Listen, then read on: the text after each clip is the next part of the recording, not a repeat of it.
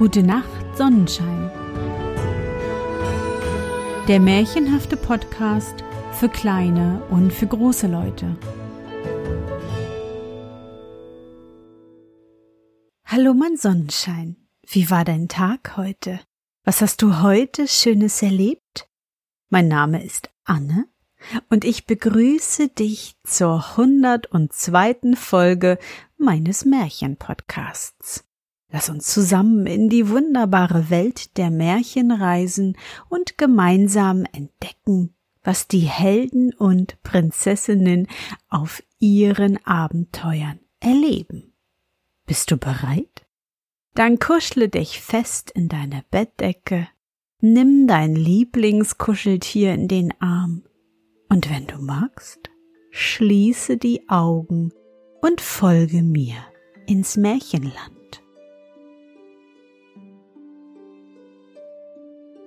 Der Erbsenfinder. Es war einmal ein Junge, der fand eine Erbse und war über alle Maßen froh. Was für ein glücklicher Mensch du doch bist, sprach er bei sich selbst. Nun wirst du keine Not leiden, denn jetzt säst du die Erbse. Über ein Jahr bekommst du davon eine Maß, über zwei Jahre einen Kübel über drei Jahre hundert Kübel, über vier Jahre tausend Kübel und so immer mehr.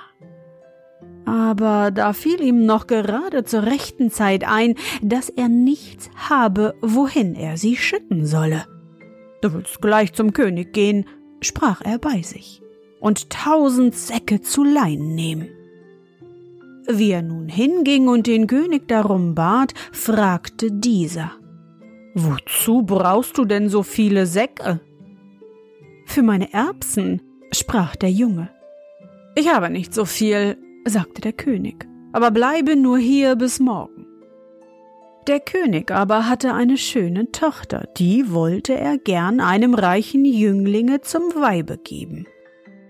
Der wäre mir gerade recht, dachte der König bei sich, denn wenn er so viele Erbsen hat, was muss er erst anderes haben?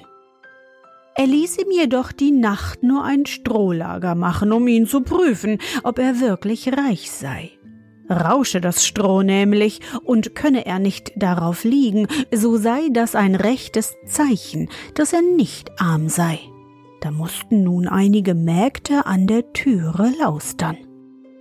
Kaum hatte sich der Junge niedergelegt, so verlor er seine Erbse im Stroh. Da ward er voller Sorge und fing gleich an zu suchen und das Stroh auseinanderzuwerfen, so dass es laut rauschte. Nun liefen die Mägde gleich zum König und brachten ihm die erwünschte Botschaft. Der war sehr froh und am frühen Morgen kam er gleich zum Jungen und sagte, wenn er nichts dawider hätte, so wolle er ihm seine Tochter zur Frau geben, denn er sehe ja wohl, dass er ein sehr reicher Herr sei. Dagegen habe ich ganz und gar nichts, sprach der Junge, eine Königstochter, dachte er bei sich. Und zumal, wenn sie so schön ist, bietet man einem nicht alle Tage an. Und so feierte er noch an demselben Tage mit ihr Hochzeit und war ganz vergnügt und glücklich. Am folgenden Morgen ließ aber der König anspannen und sprach Wohlan, ich möchte so gerne dein Schloss sehen, ziehen wir gleich hin. Da musste sich der Junge mit seiner Frau, der Königstochter, und dem alten König in den Wagen setzen und zeigen, wohin man fahren solle. Er zeigte ja nach einer Richtung, ohne dass er selbst recht wusste, wohin es gehe. Es war ihm aber nicht recht und er hatte keine Ruhe. Als sie in einem Wald kamen, stieg er vom Wagen, als wolle er nur so auf die Seite. Allein er wollte entlaufen und ward nun voller Angst, dass ihn der König suchen und finden werde. Da stand der Teufel vor ihm und fragte ihn, warum er denn so ein Narr sei und die Königstochter im Stiche ließe. Ja, sprach er, wie sollt ich das nicht? der König, ihr Vater, will zu meinem Schlosse fahren, und ich habe doch keines. Da sagte der Teufel Ein Schloss sollst du haben, und alles dazu und neun Schweine im Stall, doch unter einer Bedingung. Nach sieben Jahren sollst du mir neun Fragen passend beantworten. Und bleibst du mir auch nur eine schuldig, so sollst du mir gehören. Der Junge bedachte sich nicht lange und willigte ein. Der Teufel führte ihn sofort auf eine lichte Stelle im Wald und zeigte ihm in der Ferne ein Schloss und sprach Ziehe nur dahin, das ist dein. Der Junge lief jetzt schnell wieder zum Wagen. König und seine Tochter waren schon ungeduldig geworden, dass er so lange ausgewiesen. Er ließ schnell weitertreiben, und bald waren sie im Schloss. Dieses gefiel dem alten König sehr, denn es war alles da, was man sich nur wünschen konnte. Und nach einigen Tagen zog er heim und ließ das junge Paar für sich. Und die lebten jetzt froh und vergnügt. So verging ein Jahr nach dem anderen, bis die sieben Jahre bald um waren. Da wurde es dem Jungen Angst, und er dachte mit Grauen an die neun Fragen. Und als er so einmal im traurigen Gedanken auf dem Felde herumging und nachdachte, kam ein alter Mann zu ihm und fragte ihn, was ihm denn fehle. Er erzählte ihm von seiner Not, und da sagte der alte Mann Kümmere dich nicht, ich werde dir in jenem Augenblicke gute Gedanken eingeben, dass du keine Antwort schuldig bleibst. Kaum war die Zeit da, so stellte sich auch der Teufel ein und fing an zu fragen. Was ist eins und ist viel wert? Da sprach der Junge. Ein guter Brunnen auf dem Hof ist einem Wirten viel wert. Der Teufel war mit der Antwort zufrieden und fragte weiter. Was ist zwei und lässt sich schwer entbehren? Wer zwei gesunde Augen hat, dem steht die Welt und der Himmel offen. Wer sie verliert, dem werden beide verschlossen. Der Teufel ärgerte sich, dass auch diese Antwort passend war, und fragte fort.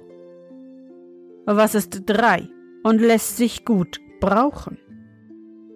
Wenn jemand eine gute dreihörnige Gabel hat, so kann er gut essen und Heu machen. Auch diese Antwort passte. Der Teufel kochte vor Zorn und fragte weiter. Was ist vier und ist sehr nützlich? Wer vier starke Räder am Wagen und vier gute Pferde hat, kann weiterfahren. Was ist fünf und ist ein nützlich Ding? fragte der Teufel hastig fort. Wer fünf starke Ochsen hat, kann eine große Last aufladen, denn wenn der vierte fällt, spannt er den fünften ein.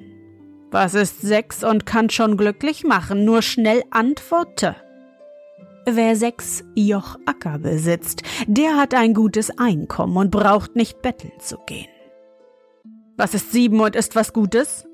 Wer sieben tüchtige Söhne hat, kann alle Arbeit im Jahre wohlbestellen und sich freuen. Was ist acht und macht was Rechtes draus? Acht Mädchen geben eine rechte Gesellschaft. Der Teufel war wütend, dass der Junge ihm alle Fragen so schnell und treffend beantwortet hatte. Nun warte, rief er. Du bist dennoch mein eigen, wenn du die neunte Frage mir schuldig bleibst. Was ist neun und ist was Gutes? Die neun Schweine im Stall sind was Gutes, nicht wahr? Und die sind jetzt auch mein.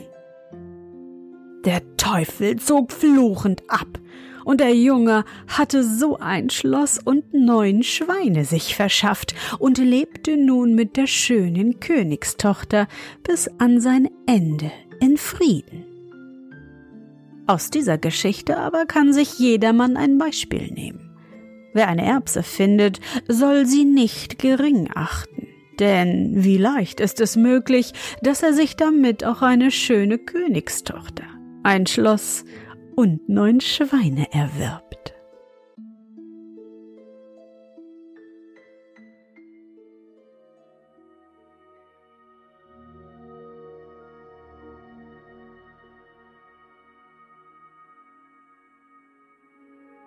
Na Sonnenschein, bist du noch wach? Das war das Märchen der Erbsenfinder von Josef Haltrich. Ach, wenn ich das doch nur früher gewusst hätte, dann hätte ich nicht zu meinem Spiegelei Erbsen gegessen.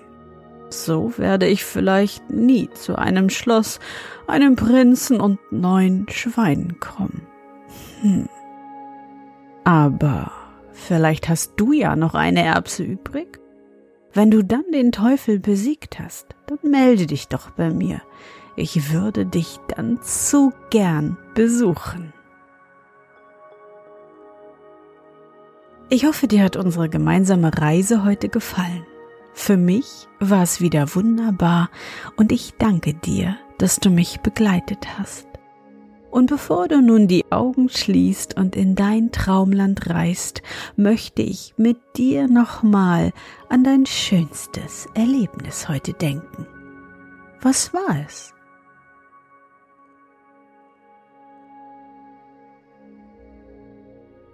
Vielleicht bist du heute im Regen durch die Pfützen gelaufen, warst in der Bibliothek oder ihr seid einfach so in der Natur spazieren gegangen.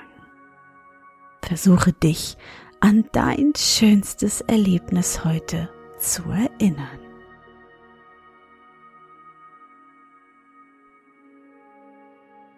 Und? Was war dein schönstes Erlebnis heute? Und wie fühlst du dich dabei? Suche dir auch heute wieder den schönsten Moment aus und präge ihn dir gut ein. Und wenn du magst, kannst du ihn auch malen oder aufschreiben.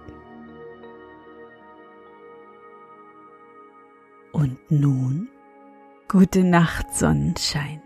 Schlaf gut und träum was Schönes.